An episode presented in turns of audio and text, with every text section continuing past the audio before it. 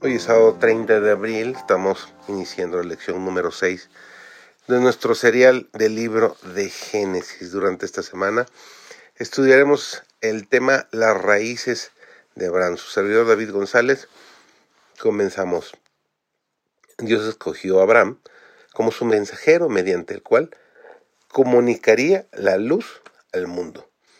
La palabra de Dios llegó a él no con la presentación de seductoras perspectivas de grandes remuneraciones en esta vida, de gran estima y honor mundanales.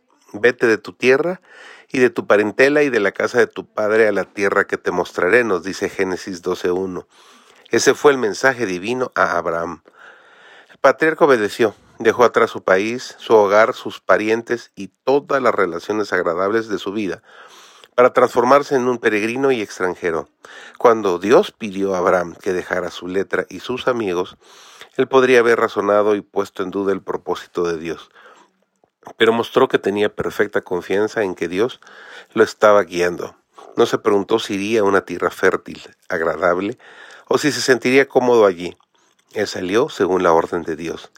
Esta es una lección para cada uno de nosotros.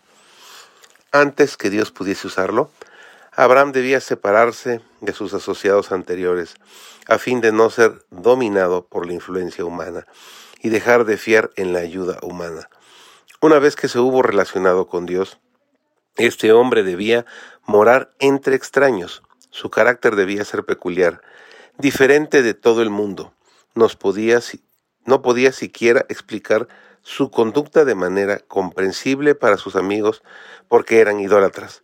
Las cosas espirituales deben discernirse espiritualmente, por lo tanto sus motivos y sus actos no podían ser comprendidos por sus deudos y amigos. La incondicional obediencia de Abraham fue uno de los casos más notables de fe y confianza en Dios que se encuentran en, las, en los anales sagrados con la sola promesa de que sus descendientes poseerían Canaán. Sin la menor evidencia externa, siguió a donde Dios le llevaba, cumpliendo plena y sinceramente las condiciones de su parte, y confiando en que el Señor cumpliría fielmente su palabra. El patriarca fue a donde Dios le indicó que era su deber ir, pero pasó por el desierto sin temor. Vivió entre naciones idólatras, con el único pensamiento, Dios habló Obedezco su voz, Él me guiará y me protegerá. Los mensajeros de Dios necesitan hoy una fe y una confianza como la que tuvo Abraham.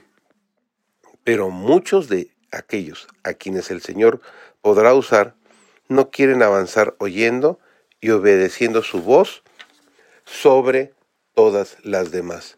El Señor haría mucho por sus siervos si ellos estuviesen completamente consagrados a Él estimando sus servicios por encima de los vínculos de la parentela y toda otra asociación terrenal. Cuando Abraham recibió el llamamiento a ser un sembrador de la simiente de verdad, salió sin saber a dónde iba. Lo tenemos registrado en Hebreos 11:8.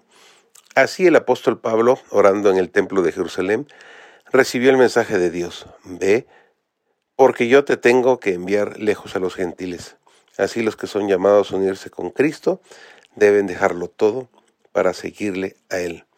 Las antiguas relaciones deben ser rotas, deben abandonarse los planes de la vida, debe renunciarse a las esperanzas terrenales. La semilla debe sembrarse con trabajo y lágrimas, en la soledad y mediante el sacrificio. Que el Señor te bendiga y tengas un excelente inicio de semana.